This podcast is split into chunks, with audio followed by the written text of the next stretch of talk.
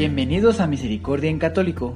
La finalidad de este podcast es compartirte la insondable misericordia de nuestro Señor Jesucristo, apoyándonos de literatura de santos como la biografía y diario de Santa Faustina, testimonios, temas para poner en práctica día a día para el crecimiento a la devoción de la Divina Misericordia. Comenzamos. Jesús, yo confío en ti. Ya de vuelta aquí a Misericordia en Católico, pues muy buenos días tengan todos ustedes. Muchas gracias por seguir aquí en Misericordia en Católico. Eh, pues bueno, si han estado eh, teniendo la oportunidad, el tiempo, ¿verdad? Para poder darse una vueltecita, pues bueno, este, gracias a Dios, día con día se están subiendo los eh, estas pequeñitas oraciones al Sagrado Corazón de Jesús. Recordemos que, que estamos en el mes del Sagrado Corazón de Jesús. Así es. Y pues bueno, el día de hoy vamos a continuar con el tema 37, que ya estamos dentro del bloque 9. Pues bien, en este tema recuerden que está titulado Señor, aumentanos la fe. Y yo les pregunto, esta semana tuvieron la oportunidad de estudiar o cultivar tu fe, tuviste esa oportunidad, al mismo tiempo, ¿qué tal pudiste vivir esta semana la definición de fe de la carta de los hebreos? Recuerda que leímos dos rengloncitos de ella, que la puedes encontrar en el capítulo 11, versículo 1.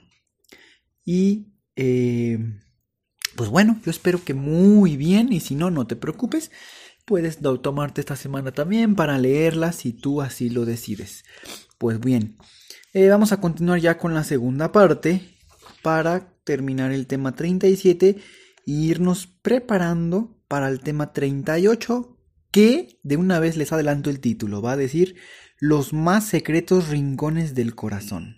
Así es, encontraremos que nuestro Señor nos habla ahí, que Él habita ahí, que encontraremos. Pero antes de poder pisar esos terrenos, vamos a terminar esta segunda parte. Pues bien, yo les quiero comentar, queridos hermanos, que una de las preocupaciones de Sor Faustina durante toda su vida fue el creer en la fe, o sea, perdón, crecer en la fe.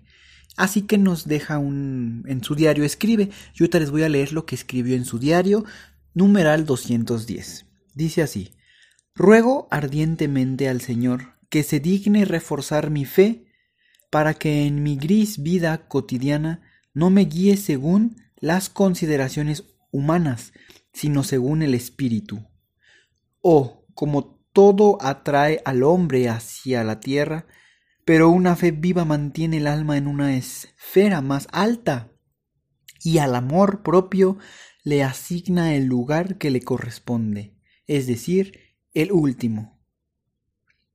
Así es que, os hermanos, estos textos, bueno, que Santa Faustina escribe en el diario, pues nos pueden ayudar también para fortalecer nuestra fe, para saber que el mundo siempre va a estar en acecha, para tratar de seducirnos con los encantos, pues podríamos ir em, limitados, limitados, puesto que son limitados y si nos dejamos tomar por la fe y encaminarnos a lo que Dios quiere para nosotros, pues bien, son entonces esos unos regalos que no tienen límites porque pertenecen a Dios, no al mundo. Pues bien, en el texto podemos ver que contiene pues cuatro enseñanzas sobre la fe. Es decir, es necesario rogar ardientemente al Señor cada día para que aumente nuestra fe.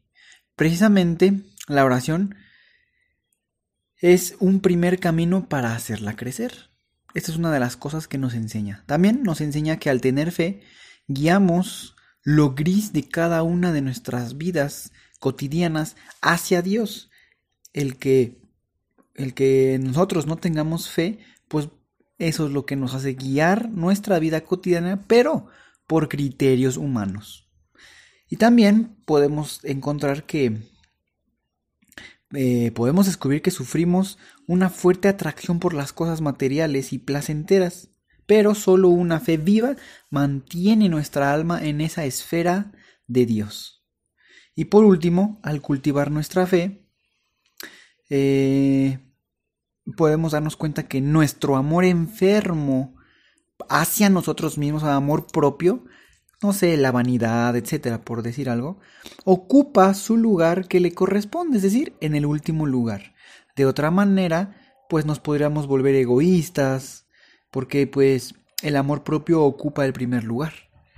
Y de esa manera, eh, por eso no es eh, no podemos evitar sentir a veces esa sensación de victimismo, no sé si existe esa palabra, pero cuando nosotros sentimos así de sentirnos el víctima, ¿no? Porque en ese momento estamos dándonos lugar a nosotros. En ese lugar es el pobrecito, el, el todo me sucede, o, cualquier situación, ¿no? O sea, lo, como puedas encajar la palabra de ese estar en, en actitud de víctima, no mártir, ¿eh? actitud de víctima, así como el de, bueno, espero que sí me estén pudiendo comprender. Pero, ¿por qué no es bueno estar ahí? Porque en ese lugar no estamos poniendo a Dios en primer lugar. Estamos poniéndonos nosotros. Somos el centro. Por eso, como, como dije al principio, no somos libres a veces de sentir ese sentimiento, puesto que pues es tal vez algo normal o natural que aparezca, pero cuando eso suceda, hagamos todo nuestro esfuerzo para recordar que en ese lugar nuestro Señor no está en primer lugar. Mejor lo que tenemos que hacer es eh, eh, ofrecerlo a nuestro Señor nuestra situación, tomarnos de la mano, recordar el Via Crucis, que a lo mejor nos caímos o, no estamos teniendo cierto éxito en algo o cualquier otra cosa, recordar que nuestro Señor está ahí para darnos nuestra, su mano y ayudarnos a levantar. Así el Via Crucis como ya algunas veces he dicho, el Via Crucis te va a dar la respuesta. Yo considero que de prácticamente cualquier cosa que estés viviendo. Medítalo, rézalo y pues bueno, espero que encuentres esas respuestas. Y pues después de todo esto yo te pregunto, ¿cuál de estas cuatro eh, enseñanzas tú empezarás? Es decir, ¿por cuál de las cuatro enseñanzas empezarás? Puedes empezar a pues a, a, entenderlas, a crecer tu fe y a darte cuenta cómo poder caminar, como lo dice Santa Faustina, en, la, en una vida gris cotidiana. Pues bien, ya con esto vamos a ir terminando este tema. Vamos a ir terminando sabiendo que en nuestra época se caracteriza por una constante pérdida de la fe. Tú tal vez lo puedes notar en tu entorno. La fe nos em, pues se va evaporando hasta que pues nosotros y la sociedad actuamos como si Dios no existiera. Y pues bueno, existen dos posturas.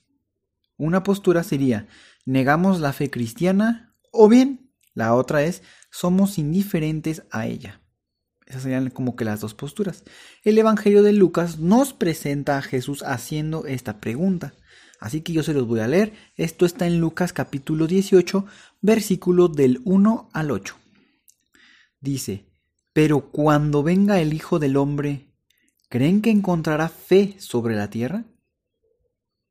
Esta pregunta, queridos hermanos, pues nos concierne a nosotros, pues nuestra época se caracteriza, se caracteriza perdón, por, mm, pues por, por prescindir de Dios, es decir, que se vive una época de pérdida de la fe. Y es algo que tenemos cada día pues que poner en nuestras oraciones para que no continúe sucediendo. Así es, queridos hermanos, pues espero que estén muy pues muy bien ustedes, sus familiares y eh, yo les puedo dejar que eh, un, un, datito, un dato de que pueden eh, leer en la Biblia el texto de Lucas y puedes puedes contestar esta pregunta que Jesús hace, o sea, esta pregunta que está escrita ahí. ¿Creen que encontrará fe sobre la tierra cuando vengan eh, nuestro Señor Jesucristo? Y pues bueno, entonces, queridos hermanos, les agradezco mucho por seguir aquí, sigan muy pendientes Si Dios nos permite, seguiremos subiendo más contenido y eh, les estaremos avisando pues próximas novedades si Dios nos permite. Pues muchas gracias, que estén muy bien y que Dios los bendiga. Hasta pronto.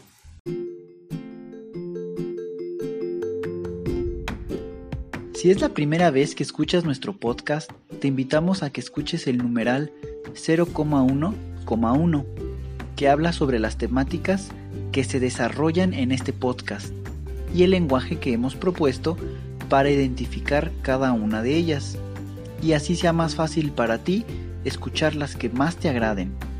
Te dejamos el link del audio y la lista de las temáticas en la descripción que este audio tiene.